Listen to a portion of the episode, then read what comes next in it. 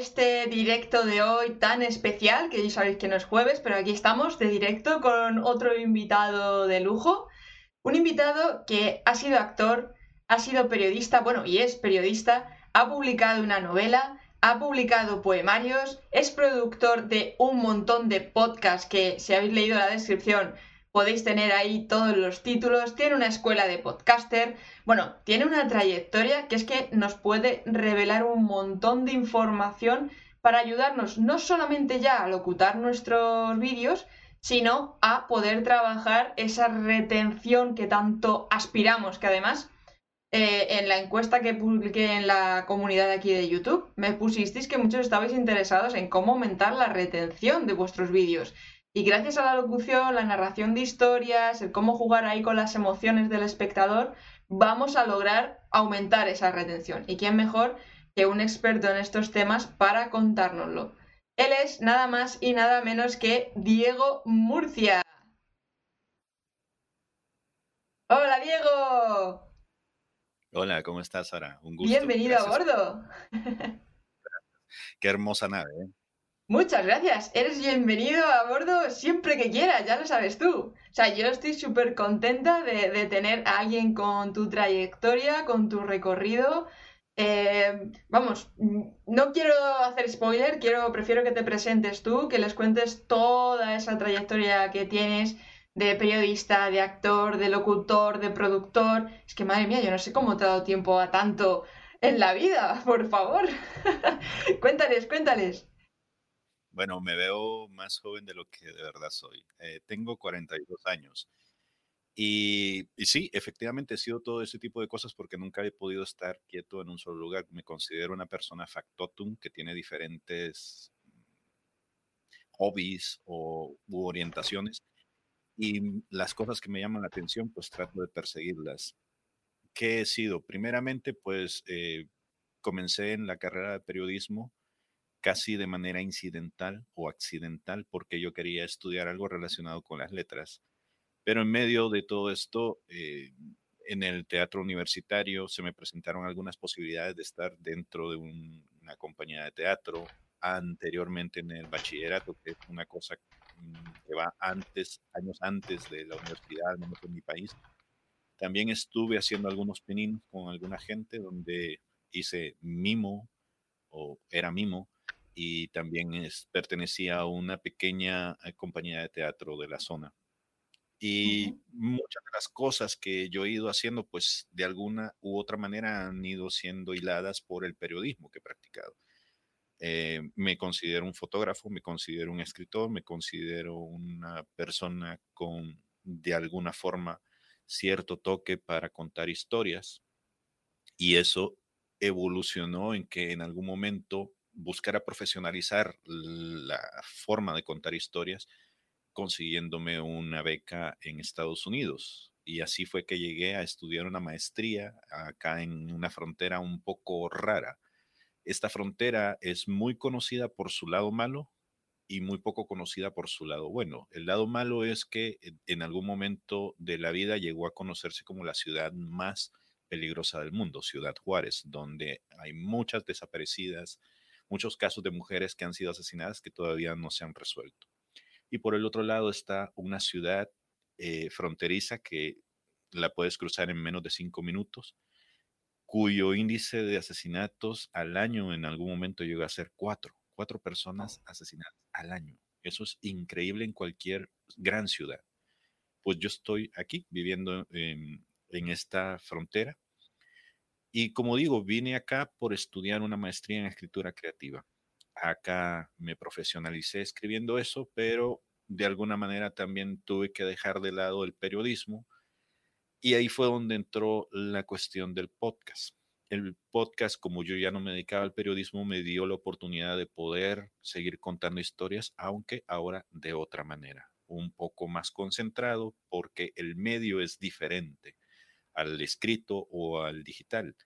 Y pues todo lo que aprendí de teatro, eh, todo lo que aprendí de estar frente a un micrófono, frente a las personas que entrevistaba, lo que aprendí en la escuela de escritura, pues ahora lo estoy conjugando en este pequeño proyecto que se llama la Escuela del Podcast, en donde básicamente nos concentramos en dar asesoría a las personas para poder producir contenidos desde el podcast. Maravilloso, maravilloso. Además, eh, me ha llamado mucho la atención porque es que se te nota que sabes contar historias porque has ido generando hype como lo del tema de vivo ahí en la frontera de la ciudad más peligrosa y claro, todo el mundo, ¿cuál es la ciudad más peligrosa? Estoy segura que, a la mayor parte de los que están ahora mismo aquí activos ha sido como, ¿cuál es la ciudad más peligrosa? Tal. Y si no, confirmármelo en el chat si no ha sido así. Bueno, pero claro, tú te has especializado en tema de narrativa creativa o escritura creativa. Cuéntanos un poquito en qué consiste esto de la, de la escritura creativa. ¿Cómo podríamos nosotros aplicar esta escritura creativa en nuestros guiones para nuestros vídeos de YouTube, por ejemplo? Bueno, en la básica de la escuela nos enseñaban que una historia tenía inicio, tenía un nudo y tenía un desenlace. Básicamente con la escritura creativa aprendes que no necesariamente es una regla o está escrito en piedra iniciar con el inicio de la historia. Podrías perfectamente iniciar como Mm, qué sé yo, con el final o con un punto muy alto de algún suceso que esté en medio de la trama para poder atrapar al lector o a la audiencia o al que te escucha para poder aguantar un par de cosas que no van a ser tan emocionantes a continuación, pero que son necesarias para entender por qué comenzaste con el principio, ese principio que escogiste, y no con el que deberías haber empezado, básicamente.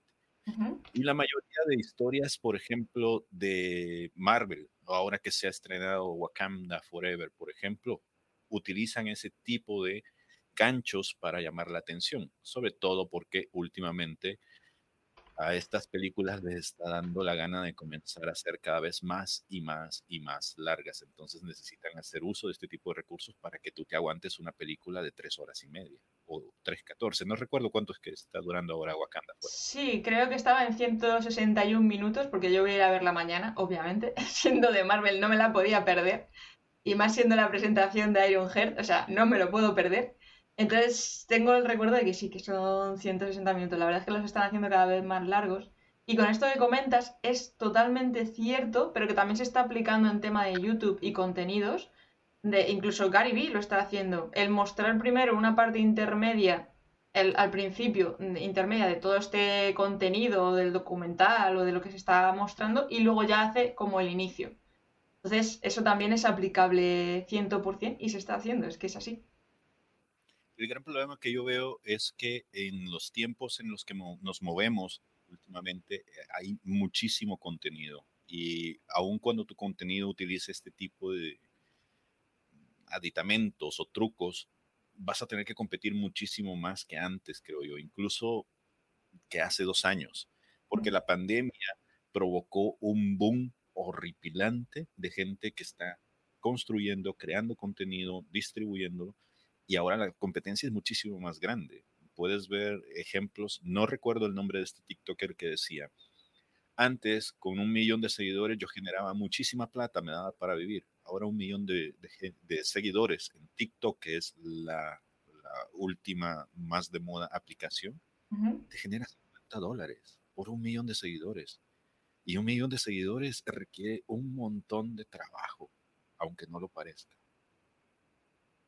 Sí lo parece. Entonces, a, lo que, voy con esto es que no solo tienes que tener en cuenta que estos trucos tienes que aplicarlos, sino que tienes que dar a conocer la información de un, poco más directa que antaño. Me explico. Antaño, si nos vamos más o menos para la época de los años 2000, lo que estaba de moda no eran tanto los podcasts, ya existían se distribuían. La mayoría lo conocía gracias a iTunes. Pero lo que estaba de moda eran los blogs. Y la gente tenía eh, más o menos estimado que un lector se quedaba en tu texto por más o menos unos dos minutos. Si no lograbas agarrar la atención en esos dos minutos de la persona que estaba frente a tu contenido, el lector simplemente cerraba la página y se iba para algo más y ya no terminaba de leer tus textos. La gente que se metía recién al juego no entendía eso y empezaba a escribir sábanas gigantescas de textos. Y todavía al día de hoy hay muchos que siguen haciendo eso. Una de las formas como las, las que yo estoy aplicando en la escuela del, del podcast para poder atraer la atención de la gente es ir directo al grano. No perder el tiempo en dar contextos.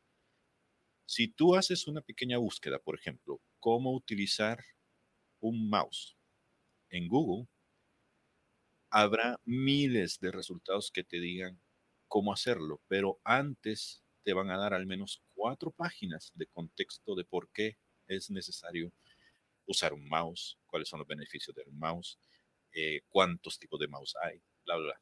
Y allá en el sector medio de la página te va a aparecer la explicación exacta de cómo utilizar un mouse. Y eso es algo que debe evitar si quieres retener a la gente. ¿Por qué? Porque tienes muchos espacios, cuatro secciones que te pueden, si los conviertes a tiempo, te pueden terminar dando 10 minutos de desperdicio que la gente pudo haber utilizado en leer tu contenido directamente. Y no lo hiciste y se fueron para otro lado. No sé si hasta ahorita voy bien con... Sí, sí, sí, sí, sí. O sea, yo te estoy escuchando con toda la atención y voy asintiendo con la cabeza porque estoy totalmente de acuerdo contigo. Al ciento por ciento cuando quieras. Eh, en, en cuanto al medio del podcast, estoy aplicando la misma situación porque ahora el tiempo de retención, curiosamente, se ha elevado un poquitín más. Te están dando chance de cuatro minutos. Si en cuatro minutos no convence el contenido que estás dando a conocer, se te va la gente hacia otro podcast o hacia otro lado, hacia otro video, por ejemplo. ¿Por qué? porque consumimos demasiado contenido y todo nos parece importante y entonces nuestra cabeza empieza a hacer una selección. Muchas veces la selección es a ras de ojo, es decir, se fijan en colores, en palabras claves, pero no necesariamente en contenido. Y es una cosa muy curiosa porque hay gente que termina viendo un encabezado, no lee la nota y de inmediato va y lo comparte, sin saber contenido es verdadero o es falso. Sin corroborarlo. Exactamente, sin corroborar las fuentes. Entonces, esas son las reglas del juego que tenemos ahora. Ahora, estos elementos que te he dado a conocer, ¿los vas a aplicar o no los vas a aplicar? ¿O vas a seguir el juego de la, de la gente que está haciendo la creación de contenidos? Que te está educando a, no importa si corroboras o no corroboras lo que Sara Panacea te está diciendo. Lo importante es que tú seas el primero en darle clic, darle like, partirlo, en tener algo viral. Sí, pero es que eso también es un poco intrínseco en la naturaleza humana, porque yo qué sé, yo por ejemplo cuando estuve en primero de periodismo, que también estuve ahí haciendo mis pinitos en tema de periodismo, lo primero que nos dijeron los profesores es la veracidad no importa, lo que importa es ser el primero en tener la noticia. Y es como, eh, me bajo del barco ya, ¿sabes? O sea, periodismo que se supone que es la transmisión de noticias, de mantener informada a la gente, si no lo estás corroborando, no le dedicas un tiempo y un mimo, pues eh, no, no, lo podemos considerar noticia como tal, es como un rumor, digamos. Exactamente, y es bien peligroso. Mira, gente que está frente al micrófono, a las cámaras como tú, como yo, no lo parecemos, o sea, porque nos han metido en la cabeza que no somos figuras públicas. Nos dan títulos como youtuber, como TikToker o cosas así, y, eso se oye muy juguetón. Nadie te va a tomar en serio, porque ¿qué, se imagina la gente que estás haciendo? Que estás bailando frente a la cámara y estás haciendo payasadas o jugando bromas, ¿no? Pero yo considero que las personas que están frente al micrófono y logran tener una audiencia tienen una gran responsabilidad ética que debe ser autoimpuesta por una cosa muy sencilla. Recién acaba de fallecer Carlos Pacheco. Para quien no conozca, es una persona muy importante dentro del mundo del cómic que por razones de la vida, pues tuvo una enfermedad. Él pensó que tenía una cosa y lo mal diagnosticaron y bueno, su vida empezó a decaer en este año y recién falleció hace un par de días, creo yo, menos de una semana. Sí, creo que fue el viernes o una cosa así. Pero ya la habían matado. Lo mataron una semana antes. Los medios. Ok, miren, yo, yo digo, ok, digamos, los medios no tienen la culpa. ¿Por qué? porque a lo mejor alguien vino y dijo, eh, le voy a dar clic a esto y le voy a dar forward, ya se murió, ah, pobrecito, bla, bla, bla. Pero ¿y la familia? O sea, si estuviéramos en su lugar, ¿qué, qué, qué haríamos nosotros? Ya ha pasado, ha pasado. Ha habido muchos casos de que luego la familia y los amigos se han asustado doblemente de decir, eh, ¿qué ha pasado aquí? Si hace dos minutos estaba hablando con esta persona. Sí, sí, sí, sí. 100%. Pero es verdad que el tema de la atención es que solamente ya el hecho de la lectura de los textos, incluso si te quieres poner a leerlo, ya no es lectura, ya es escaneo. O sea, no nos paramos a leer con detenimiento, vamos escaneando, pum, pum, pum, pum, haciendo zigzag, cogiendo las palabras que además nos han dirigido la mirada para que vayamos a centrarnos en esas palabras porque saben que escaneamos y al final nos están dando la información que, que a ellos les conviene. Mira, pregunta por aquí, dice Milcal, eh, pero ¿cómo podemos crear contenidos de valor en los tiempos que estamos de TikTok, Short y demás, donde el tiempo de los vídeos influye cada vez más en el CTR? Claro, son contenidos súper cortitos de qué, aplicación o qué estrategia o técnica podríamos aplicar a la hora de crear estos contenidos y aumentar mucho más esa captación de atención y de, y de retención. Mira, yo, yo te respondería de la siguiente manera. Todo, todo va a depender de cuál es el objetivo que quieres lograr con eso. Si tomas en cuenta y en consideración de lo que venimos hablando, es que, em, bueno, no, hay una cosa que necesitamos establecer aquí primero. Si te vas a meter al ruedo de estar detrás de un micrófono y de una cámara como nosotros, necesitas pensar en esto. ¿Lo estás haciendo por el dinero o lo estás haciendo porque de verdad consideras que esto es importante que la gente lo conozca? ¿Por qué yo comencé el podcast? Yo me he criado en un lugar donde el acceso a la educación de primer nivel es muy escaso. Se puede, pero es muy costoso y yo hubiera deseado tener a alguien que me pudiera dar las oportunidades que yo estoy dándole a la gente a través de mis contenidos para que tuviera acceso a ese tipo de contenidos de primer nivel. Yo no lo estoy haciendo por hacerme rico. La escuela de podcast no tiene esa finalidad. Ojo, no estoy diciendo que no me guste el dinero, a mí me gusta el dinero. Me gusta comprarme mi, iPhone, suite. Me gusta darle cosas bonitas a mis hijos y a mi, a mi esposa sacando eso del escenario, la misión principal de mi contenido es enseñar a la gente lo que yo he aprendido y que me he tardado años en aprender y tratar de enseñárselo de una manera que no sea técnica, que sea consumible por cualquiera teniendo un poco de experiencia o mucha experiencia.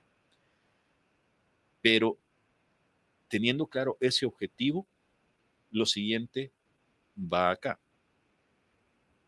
¿Quieres hacerte famoso nada más para levantar el ego o de verdad quieres contribuir con tu contenido? Cuando tú tienes claro para qué estás haciendo estas cosas, lo demás sale sobrando. ¿Qué te quiero decir con esto? No te compares con otra gente que ves que sale bailando, que tiene millones de seguidores o que sale mostrando nalgas y tiene millones de seguidores. ¿Por qué? Porque posiblemente no es la forma en cómo tú te sientas que debes distribuir tu contenido. No te vas a sentir cómodo aun cuando lo hagas y no se va a ver natural. La gente lo va a ver y va a decir, coño, estás queriendo ver la cara, te estás vistiendo como chaborruco y simplemente estás haciendo el ridículo. No te voy a seguir y cuando vuelvas con una propuesta seria, no te voy a volver a hacer caso, porque pienso que vas a venir con una misma puñetería. Al final estás atrayendo un público también que no va a ser tu público que va a ser fiel, sino que bueno, pues que le estás llamando la atención por la tendencia que sea, pero luego va a ser muy difícil de fidelizar, hablando un poco más a nivel de marketing y negocio, de, bueno, utilicemos las redes sociales con un poco de cabeza, lo que tú estás diciendo, de, de por qué lo estamos haciendo. Exacto. Y aquí viene otra cosa, la audiencia. Mira, si tu objetivo o dentro de tus objetivos está que en algún momento quieres monetizar esto, vas a tener que construir esa audiencia. Esa audiencia que te sea fiel, que pueda responder. Ahí sí como el meme, no sé si lo habrán escuchado por allá, hay, hay una cholilla que tiene unos lentes acá y dice, el barrio me respalda. Y esto significa que el barrio me respalda tener los lentes acá. Ok. Tu respaldo es tu reputación. Si vos desde el principio empezás a construir contenidos con cierta ética, cuando tú digas algo frente a las cámaras, la gente lo va a considerar seriamente, te va a tomar la palabra no vas a dudar ni por un segundo lo que estás diciendo. Si te digo, te he traído a mi canal a Sara porque ella es experta en, en esto o en aquello o en esto otro, vas a saber que el contenido que ese día vas a ver te va a hacer bien para tu, tu canal, tu podcast o todo lo que estás creando. 100%. Esa acción yo creo que es lo más precioso que debes salvaguardar de toda tu relación en, en las redes sociales. Porque una vez que la pierdas, pierdes tu posibilidad de monetizar, de hacer networking, que eso puede significar hacer negocios grandes y puede significar también el tener un reconocimiento más allá de tu círculo familiar o de tus amigos. Y esto es importante, créanmelo, porque cuando ya la gente te considera una persona importante, te tratan como tal aun cuando no tengas los títulos universitarios y bla, bla, bla.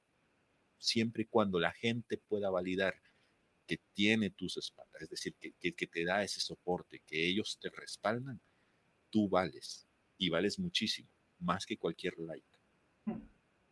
Además que es un poco esa creación de la marca personal, que es lo que finalmente se puede monetizar y que pase lo que pase con los proyectos que vayas abriendo por medio, esa marca personal te va a mantener sólido en el camino de, vale, fracasé con este negocio o con este producto, pero mi marca personal sigue intacta por ser como eres, porque eres auténtico, porque somos, cada uno es que somos tan diferentes que, que, cuando yo veo a algunos creadores que intentan copiar a otros es como, no, no, no, no, es que estás perdiendo tu esencia, que es lo que te va a traer la pasta. Es un poco también lo que tú estabas comentando al principio de no hagamos esto por dinero, sino teniendo una razón de cómo, o cómo podemos ayudar o qué queremos cambiar o cómo queremos aportar nuestro granito de arena a todo esto, porque al final es lo que trae el dinero. Si piensas y quieres atraer el dinero, el dinero no viene. Si haces las cosas solamente por dinero, por decir, no, es que quiero ser TikToker, quiero ser YouTuber y aquí tener mi supermansión en Andorra, al final el dinero vas a ver que no llega. Pero cuando tienes un propósito a la hora de hacer estos contenidos, no solamente ya es que vaya a llegar el dinero mucho más fácil, sino que también el proceso se disfruta mucho más. Porque no estás con ese foco de, ay, no estoy todavía monetizando, ay, no estoy... No, es como comparto y mira, he ayudado a tres personas, o me ha comentado esto fulanito, o mira, he podido dar un, lo que sé, he abierto la mente en este aspecto a menganito. Entonces, estas cosas son las que realmente luego, ah, es, claro, requiere paciencia, requiere dedicación, pero es lo que luego tiene una recompensa muy a largo plazo. Y eso es otra de las cosas también. A las personas que se vayan a meter en esto tienen que saber que nada es de inmediato. O sea, Sara de seguro no llegó aquí donde está. Nada Un día se le ocurrió encender la computadora y dijo, bueno, bueno, vamos a ver cuánta gente me va a escuchar la primera vez. Posiblemente la primera vez ni siquiera moscas pasaron enfrente de la pantalla. Y eso tomó años toma años poder llegar hasta donde estamos. O sea, se ve sencillo, pero no lo es. A eso es a lo que voy. Tal cual. ¿Y cómo podríamos, por ejemplo, el qué tendríamos que tener en cuenta a la hora de locutar nuestros vídeos para que sean mucho más atractivos, mantener un poquito más esa, esa retención? Bueno, una de las cosas ya las dijiste. Eh, ya la dijiste. Lo primero es no perder la, ¿cómo llamarle? La personalidad que tienes. en, los tiempos en los que estamos es bien fácil querer tender a copiar a otras personas. No digo que esté mal, para aprender está bien. Siempre, siempre hay que tener como un margen de donde podemos tomar ejemplo y poder decir, me gustaría parecerme a fulanito, pero también hay que tomar en consideración quién soy yo. Y eso es una de las cosas con las que siempre peleamos. En el canal tengo la ayuda de otra persona que se llama Félix. Félix Montelara es el fundador de unos premios que se, establecieron en los Estados Unidos desde Alabama, que premia a los latinos o aquellas personas que hablan en español y que hacen podcast. Y em, él siempre está generando e, esta energía de decirme, Diego, te tienes que mover, Diego, tienes que hacer esto, tienes que ser más proactivo, que no sé qué, no sé cuándo. Porque él es así. Y a mí me encanta. Ese balance se nota y está ahí, ¿no? Y, y es muy bueno. Pero si tú eres callado, que no te dé pena ser callado. O sea, ¿para qué vas a disimular ser alguien que no eres tratando de ser otra persona? Para esa gracia mejor deja en paz a la otra persona y que haga su trabajo. Claro. Tú vete a un libro, ¿no? Entonces eso, lo primero es respetar tu personalidad. ¿Por qué? Porque nadie es como tú y eres única o único. Y lo segundo tienes que pensar en lo que vas a decir. Una de las cosas que yo siempre estoy diciendo es que uno cuando se dedica a la escritura nunca deja de escribir, aun cuando no esté escribiendo. El acto de escribir para mí no es sentarte frente a la computadora o frente a una máquina de escribir o a una libreta. Yo siempre ando cargando una libreta. Eso no es el acto de escribir. El acto de escribir es estar pensando acá, ok, quiero hablar de este tema, ¿cuáles son los puntos importantes? A, B, C, D. Ok. No, a lo mejor D quizás lo voy a quitar. Pero tu cabeza está en el desayuno, en la ducha, cuando estás en el baño, cuando estás en la cama. Ese es el acto de escribir y ese es el acto de crear. Cuando tú tienes las ideas bien entendidas, es muy fácil poder transmitirlas. Si tú no sabes explicar, por ejemplo, de qué va tu podcast en dos oraciones o tres cuando mucho, entonces no tienes claro de qué vas a. Cuando ya tienes esa certeza de qué vas a hablar, es muy fácil poder empezar un discurso, una historia. Porque puede ser que en algún momento se te acabe ese material, pero ahí ya puedes empezar a improvisar sobre lo que ya tienes escrito. Si tú al revés, te vas a hacer bolas y vas a terminar hablando de cantinflas o vas a terminar hablando de Les Luthier cuando en realidad de quien querías hablar era de Albert Einstein. A menos que esas cosas, esas historias estén relacionadas de alguna forma, te vas a perder y vas a perder la atención de la persona que te está hablando. Otra cosa que también te puede servir para esto si te vas a dedicar a la hora de estar frente a las cámaras, a contar historias, es hacer pausado, pero no abuses de eso. ¿Cómo va la música? La música para que te llame la atención, incluso la música clásica, siempre tiene altos y bajos y en algún momento tiene silencios. Esa combinación tienes que aprender a utilizarla. ¿Y cómo se aprende a utilizarla? puede parecer tontería, pero yo creo que quienes nos dedicamos a este tipo de medios de comunicación somos locos porque andamos hablando solos. Habla solo, habla sola. De repente párate frente al espejo y cuéntate algo. Al principio va a sonar estúpido, va a sonar loco y, idiota, porque la gente te va a ver, a lo mejor va a entrar tu esposa, tu mamá, tu hija, tu hijo y te va a ver hablando solo y este loco, ¿quién lo pilla? A mí me pasa yendo a andar. exacto, exacto, pero poco a poco vas a ir soltando la lengua. Mm. Y para hablar necesito que tengas también ciertos aditamentos, porque cuando ya lo domines, ya tu conciencia sea capaz de pronunciar las palabras que deseas pronunciar porque ya lo tienes dominado el tema, vas a necesitar algo como esto. Puede ser un vino, puede ser, pero no abuses lo mejor es tener una bebida tibia o caliente, porque en algún momento tu garganta lo va a resentir. Vale, cumplo también ese punto, bien. Porque la gente que se dedica a esto tiende a hablar mucho y tu garganta, aunque no lo parezca, es tu bien más preciado. Porque el día que te quedes mudo o que ya no puedas hablar, ese día cómo vas a poder hacer florecer el negocio en donde te has convertido la marca la voz, la cara. Tienes que aprender a cuidar eso. Entonces, esto. Por encima del vino. ¿Por qué el vino no? ¿Por qué los licores no? No sé si han visto que cuando van a los bares y se echan un par de cañas o están celebrando con los amigos ah, con el cigarro y, el whisky o la cerveza y esto, al pasar de las horas empiezan a notar que la voz empieza a volverse carrasposa. De repente empiezan a hablar así. es porque las cuerdas se están estirando y se están encogiendo a medida que les va entrando ese químico al cuerpo. Los cambios de temperatura que le están metiendo a la garganta también lo está resintiendo tus cuerdas vocales. Entonces, tienes que aprender a cuidar este bien preciado. Café, un té, mucha miel diluida en esto, por si no quieren usar el azúcar, pues la miel es uno de los mejores ingredientes que pueden utilizar. Y esos son algunas de las cosas que te puedo decir que pueden utilizar para poder mantener centrada a la gente. Por, pareciera que no tiene nada que ver, porque ¿qué tiene que ver esto de que la gente me preste atención o no? Si la gente no ve la seguridad en tus palabras, la gente se va. Si la gente te ve tartamudear, la gente se va. Si la gente ve que tú en un segundo los estás viendo acá, pero algo pasó por acá, sigues hablando, posiblemente sigues generando contenidos, pero no los estás viendo a la cara, la gente se va.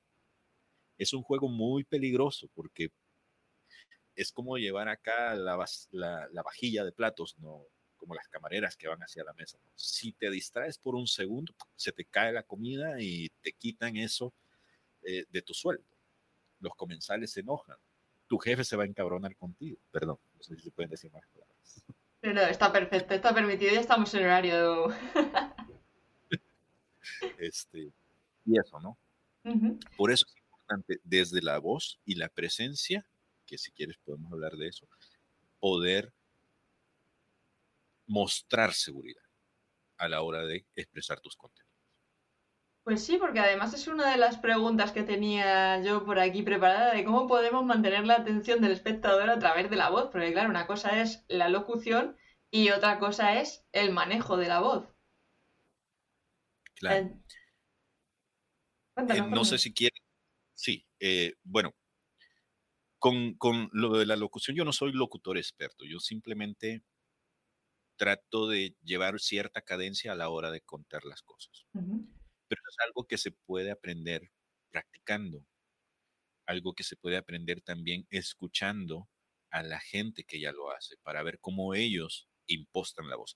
Hay un truco que a lo mejor nosotros no lo estamos haciendo, a lo mejor ya estamos acostumbrados y ya nuestro diafragma ya está tan entrenado que no le hace falta, pero dicen los que saben que si te paras frente al micrófono es mucho mejor que si estás sentado, porque así tus articulaciones funcionan como una caja de resonancia que puede hacer que tu voz se eh, distribuya mucho mejor hacia el frente, que es el micrófono o la cámara, lo que nos importa a nosotros.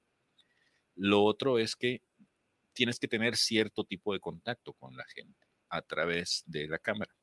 Y es bien difícil mantener esto porque a veces se te viene a la cabeza eh, racionalizar, por ejemplo, el acto que estás realizando, pero para eso sirve lo del espejo. ¿Por qué? Porque uno está acostumbrado a ver a los ojos a la gente, no a ver un pequeño agujerito ahí que tiene un solo ojo y que de repente parece inanimado, como, no sé, raro. Para eso sirven este tipo de ejercicios. Y ya me perdí. No, bueno, pero... Dime, dime. No, no, no, se me fue la idea. Ya que has comentado el tema del espejo, que además has sacado el tema de que no es lo mismo mirar los ojos que a una cámara, yo tengo una clienta que le está pasando esto. O sea, hablando es súper eh, divertida, dicharachera, tal y cual, no tiene problema al hacerte una videollamada y demás, pero a la hora de grabarse los vídeos es incapaz. O sea, no se siente con la seguridad de hablarle a la cámara. Entonces, ¿Qué consejo podrías dar a, ese tipo de personas, a ese tipo de perfiles de tienes mucho que contar, tienes mucha labia, te sabes comunicar perfectamente, de hecho es que sube a los escenarios, da conferencias, monta eventos, pero es incapaz de grabarse en vídeo. Yo me buscaría un muñequito o un maniquí o algo similar, o un póster incluso, que tenga la efigie de alguna persona. O sea, esto es, seguramente ese bloqueo le pasa porque ella está tan concientizada que tiene que ver a la gente de frente para poder hablar. Y si no ve la cabeza de ella, si no ve la imagen de la persona, imposible, nunca lo va a lograr. Entonces, lo mejor que podría hacer es conseguirse un póster, un póster de su artista favorito o eh, una fotografía de alguien a quien ella esté acostumbrada a contarle cosas. Y eso le puede servir bastante. Lo, tendría que poner a la altura de la cámara para que ella pueda estar viendo en dirección hacia allá. Curioso. De lo no se me ocurre qué más podría ser, a menos que tuviera todo el tiempo un auditorio. Claro, porque yo incluso le he propuesto el tema de, oye, pues mira, ponte a hacer una videollamada con alguien, le sueltas la charla y luego solamente coges tu cacho y demás, pero tampoco, es como que si tiene un guion estructurado se bloquea muchísimo. Mira, dice por aquí Doctor Sigilo, eh, está muy bien lo de ser auténtico y ser nosotros mismos para que nuestro mensaje cale más, pero los usuarios en YouTube no están en esas y tenemos muy poco para captar la atención de los usuarios. Es verdad que tenemos como unos 3 segundos y la gente está como muy acostumbrada a que cada 2 segundos le estemos cambiando de plano, le estemos dando una información nueva, estemos metiendo un sonido X eh, y demás. Entonces, es uno de los elementos a tener en cuenta en esa retención, pero claro, cuando tú eres auténtico y eres tú mismo, es más fácil captar esa atención. Luego ya depende cómo juegues tú con la edición y demás, ¿no? Es que lo peor que puedes hacer es compararte con alguien más. Y lo segundo es ponerte eh, frustraciones en base a lo que no puedes hacer. O sea, una de las cuestiones que ha venido a popularizar y a básicamente homogeneizar, perdón, eh, la esfera de Internet es que el podcast lo puede hacer cualquiera sin necesidad de tener grandes conocimientos técnicos. Y no se dejen apantallar, o sea, lo demás puede ser lo de menos. Es cierto, hay transiciones, hay efectos de sonido. Eso lleva mucho tiempo. ¿Saben qué es lo que yo he descubierto a lo largo de poco más o menos 10 años de dedicarme a esto? Y eso que he estado en medios de comunicación. Lo primero es que el público al que le interesa tu tema va a llegar sin importar lo que tú hagas. Te puedes vestir de chango, te puedes poner tutú, te puedes maquillar, no importa, siempre y cuando lo que les des sea de provecho para ellos, ellos te van a encontrar y te van a buscar. Ahora, el problema es que hay ciertos temas que son muy nichos. ¿Qué significa esto? Que son muy especializados. Por ejemplo, yo estoy en un grupo de, de geekos y dentro del grupo de geekos hay alguien al quien le gustan los furry, que son estas personas que se suelen vestir disfrazados de animales, ¿no? Cuando él empieza a hablar acerca de eso y empieza a tirar indirectas de que hablemos de eso, todo el mundo se queda así como que, no estamos en esa onda, no nos gusta, o sea, te tenemos aquí, qué bueno, ¿eh? Respetamos la diversidad, pero no sabríamos de qué hablar contigo sobre eso. Y posiblemente a ustedes les pase eso, posiblemente su nicho sea eso, sea demasiado específico. Pero esto significa que las personas que lleguen donde ustedes están totalmente inmersas en esos temas, van a ser fieles. Y eso es una de las cosas que yo siempre le digo a los clientes con los que he trabajado. No se dejen apantallar porque una persona tiene 100 mil seguidores, tiene 10 mil millones de, descargas por sus temas, porque no son los suyos. O sea, posiblemente esta gente, que es lo que pasa con algunos eh, podcasts que ven temas de misterio, que ven temas relacionados con la farándula o cosas así, tienen muchísimos seguidores. Pero si eso no es lo tuyo, ¿para qué te mortificas? Posiblemente dentro de esos 10 millones ellos logran convertir unos 500, unos 50. O sea, en comparación a ti, que posiblemente tienes unas 100 personas que te escuchan fielmente y que si les dices, hey, ¿saben qué? Les recomiendo este mouse porque este mouse es la hostia. A mí me ha sacado de muchos apuros y la verdad vale la pena hacer la inversión. Posiblemente el 100% de sus seguidores lo van a comprar y vas a tener mucho mayor impacto que las 500 personas de esos 10 millones o 100 millones de seguidores que pululan en otro podcast. ¿Por qué? Porque son las personas que creen en ti y en tu contenido. Me explico. Si empiezas a comparar con otra gente, nunca vas a lograr avanzar en lo tuyo. Sí, que al final esto es como las amistades, no congenias con todo el mundo y en Internet tenemos un, un espectro muy grande de, llegar a conocer a mucha gente, por tanto el porcentaje de caer bien a más gente o menos es mucho mayor. Entonces, cuanto más está segmentado tu tema, o sea, la temática de tu proyecto, de tus contenidos, pues más posibilidades tienes de que no a todo el mundo le termine de gustar o no todo el mundo lo termine de, de entender. Aunque yo soy de la opinión de que siempre se puede coger un tema general o un problema general a nivel social o mundial e intentarle darle soluciones con tu nicho pequeñito, de algún modo. Entonces así también puedes atraer a gente que, bueno, que a lo mejor no conocían tu nicho o no conocían tu tema o tenían ciertas objeciones acerca del tema y tú se las rompes por completo porque están mostrando una perspectiva totalmente diferente desde un ángulo que nadie ha hablado sobre ese tema. Entonces también es como, se enfoque esos contenidos. Exacto. Eh, lo que estás diciendo es muy importante por una simple y sencilla razón. Tienes que hacer tu tarea. Quien se meta a esto también va a descubrir muchas cosas. No es nada más, como decía, sentarte frente al micrófono y frente a la cámara y empezar a hablar. Tienes que hacer investigación. Hay gente que, como, como en el ejemplo que me dabas, hay gente que no se siente cómoda con un guion. Tiene que empezar a hablar para poder sacar aquello. sí, hay gente que es muy privilegiada haciendo eso. Yo desgraciadamente no lo, no lo, no lo puedo hacer así.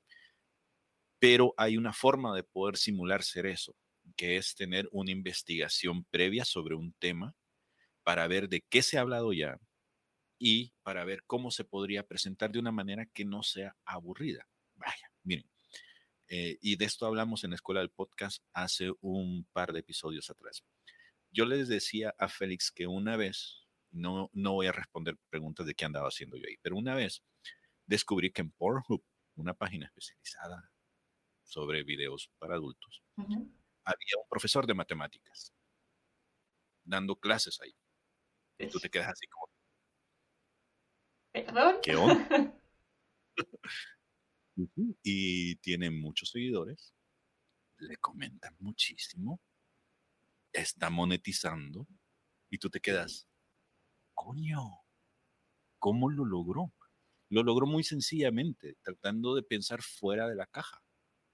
Y eso es algo que se hace única y exclusivamente estudiando al enemigo. Es decir, cuando vos estás montando tu negocio, tenés que hacer un estudio de mercado de quién va a ser tu público, cómo va a ser ese, le llamo así, ese lector ideal, porque yo escribo y qué características tiene, cómo va a consumirlo. Yo también me pongo como ejemplo, yo como, como lector ideal, ¿qué es lo que a mí me atrae, que me hace que yo me quede con un autor, que termine sus libros, que consuma sus contenidos? Si yo mismo me aburro, entonces simplemente estoy mal y tengo que reinventarme. Entonces, investigación del tema, buscar al enemigo, ver de qué manera se está presentando los contenidos y tratar de agarrar esa sopa, mezclar y hacer la propia receta para poder ser dentro de mis posibilidades y con mi personalidad la diferencia para que yo resalte. Y así vas a poder traer gente que no necesariamente está vinculada a ti, pero que podría, por la curiosidad o por tu originalidad, quedarse contigo puede ser que no le interese tanto el tema, pero que sí que conecte contigo como persona. Por cierto, ¿os habéis fijado una de las técnicas que ha utilizado para contarnos todo esto, el tema de las metáforas, cómo nos ha metido ahí a buscar al enemigo para hablar de la competencia, el tema de la receta, tal? Esto también es muy importante, el tema de las metáforas a la hora de crear contenidos. Porque... Y también... Perdón, eh, quiero aclarar que, o sea, sí utilizo ese tipo de nombres y fórmulas, pero no necesariamente es que te vayas a pelear con todo el mundo. Aquí viene otra herramientas que son necesarias para poder crecer tu audiencia. Y es que busques amigos, aun cuando sean tus enemigos. Yo tengo mucha gente con la que compito, digamos, a nivel nicho, pero que yo he estado en sus programas, que ellos han estado en mis programas. Porque al final y al cabo, eh, pues estamos coincidiendo en los mismos temas. O a veces quizás no, pero es una forma de atraer gente nueva que no me conoce. Sí, sí, sí, totalmente. De hecho, es que yo no considero que haya competencia, sino competencia. De colaboración, competencia ahí, porque al final lo que decimos, cada uno lo explicamos de una manera, cada uno tenemos unas experiencias distintas, tenemos una manera de, enfocarlo. Es que incluso hablando con SEOs, cada uno enfoca el SEO de una manera totalmente diferente, aplicando estrategias totalmente distintas. Entonces, es muy difícil que haya alguien que pueda ser competencia, a no sé que tú te dediques a copiar eh, exactamente lo que están haciendo otros. Entonces, claro, si son competencia porque no hay manera de diferenciarte por ahí. Pero si tú encuentras tu propuesta de valor y tú estás con lo que tú estabas diciendo, con tu autoestima por las nubes y con tu confianza, al final la gente va a decir, bueno, es que entre comparar unos y otros, me gusta los dos. De hecho, la mayoría de nosotros seguimos creadores de contenidos de la misma temática. Y son diferentes creadores de la misma temática porque nos gusta esa temática y al final congenias con unos y con otros. Pues lo mismo pasa con el tema de generar ese networking del que hablabas al principio también. Sí, exacto. Y miren, no, no, es malo ni siquiera darle publicidad a alguien más si no ustedes no están dentro del círculo. Yo cada vez que puedo hablo de la gente con la que yo me relaciono, ya sea porque consumo sus contenidos o porque los conozco de frente. Y trato de ser un evangelizador, porque al fin y al cabo, eso es lo que eh, cimenta aquello de lo que estábamos hablando, tu reputación. Si la gente ve que eres un buen jugador, que no tienes envidias, que que vamos, que sí compites, pero tienes una competencia de la buena, de la sana, en donde ves que alguien está pues, cojeando y lo ayudas, la gente va a ver eso. La gente se va a reflejar en vos, porque van a decir, ah, mira, yo quiero tener algo. A mí me gusta esa forma de ser.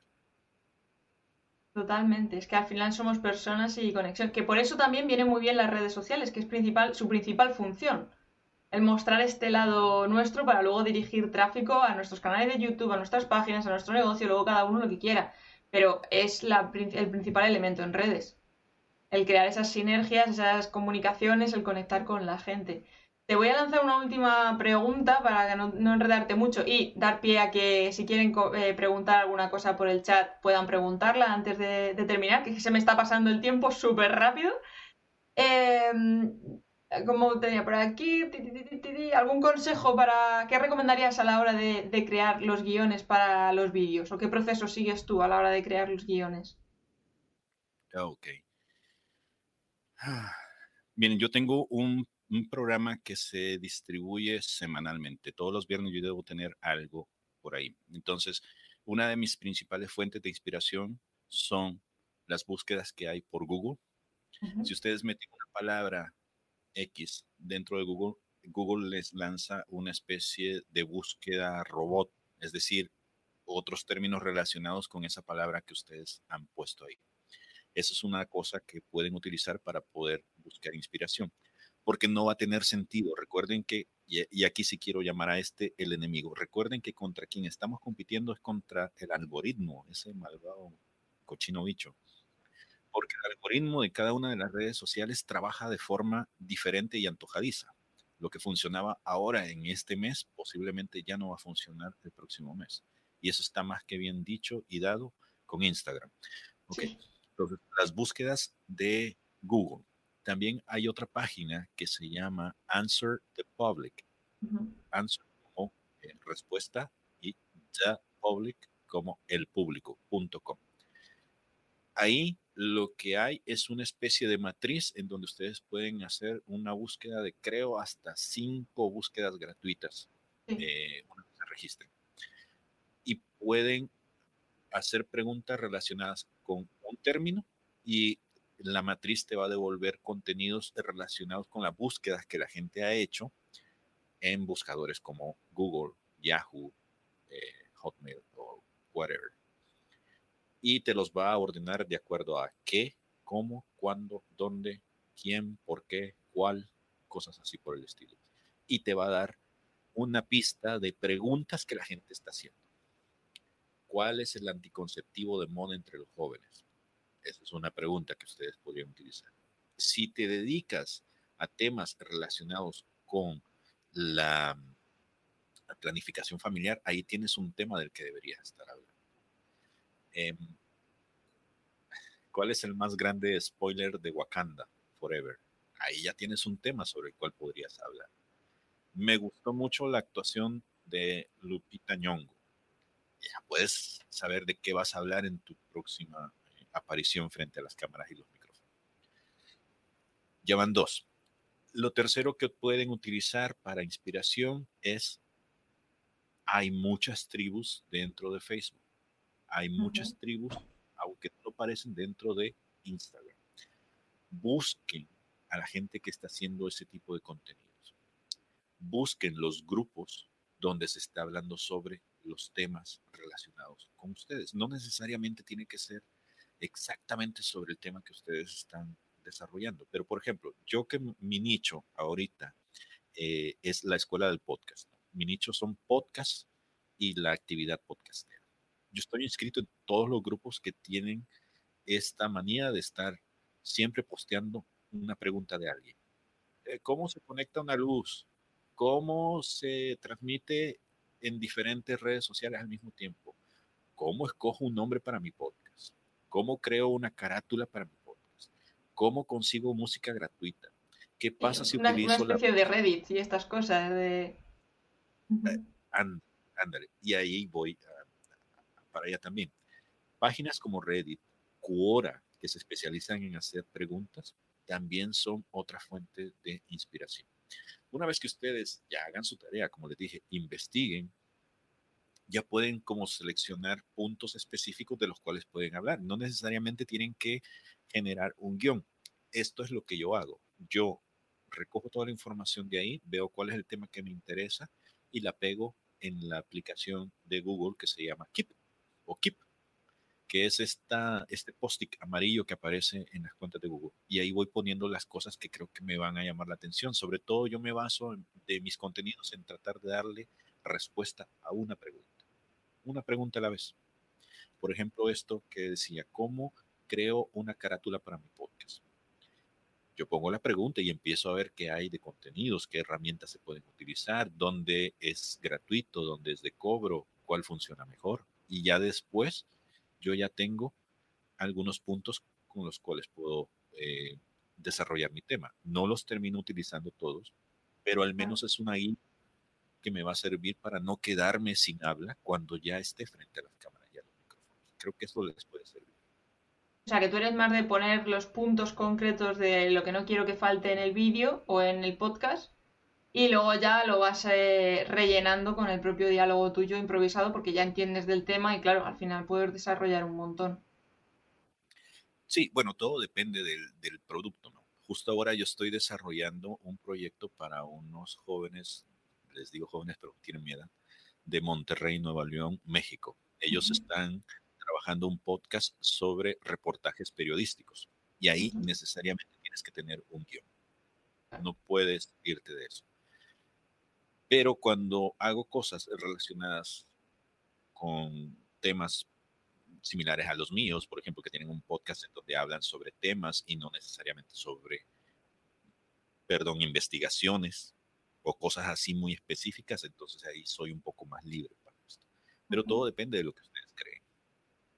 Sí, yo por ejemplo estoy empezando más a hacer tema de guiones porque quiero meter un poquito más de storytelling y si no me voy a poner muy modo masterclass y no quiero. Quiero saber en qué momento estoy haciendo cambios, cómo hago esas llamadas a la acción y, y como pensarlo más estructuradamente con una finalidad, cada uno de los puntos. ¿Dónde está el punto de giro? ¿Dónde va a empezar el primer acto, el segundo acto, el tercer acto, el clímax? ¿Cómo voy a hacer ese cierre?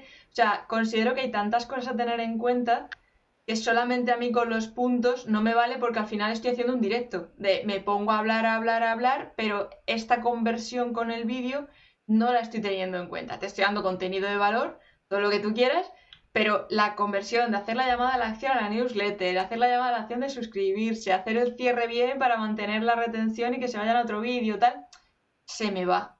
Si yo me dejo ahí explayar por puntos, yo lo tengo comprobado que no, no, no puedo. Por mucho que sea tutorial en sí, necesito ese, ese paso a paso que luego puedo meter alguna palabra mía o meter un poco más de frase o quitar y tal, pero yo es que considero que, que sí, yo creo que para los vídeos también para los podcasts, porque también se hacen esas llamadas a la acción, viene muy bien el tema de, tener un guion desarrollado porque te permite reflexionar sobre, sobre cómo lo quieres estructurar, dónde van a estar, por ejemplo, lo que hablábamos de la voz, esa locución, tal, y dónde vas a hacer las subidas, las bajadas, el, susurrarles para hacer esa, esa rotura de patrón, no sé. Yo es que el guion cada vez le estoy, le estoy valorando mucho más. Antes sí que era de, ah, es temática, cuatro puntos, y ya está, y suelto. Y también me he encontrado que, claro, había momentos en los que me hacía vídeos de 20 minutos y era como, ¿dónde voy con esto? ¿Sabes? Y a ver por dónde corto.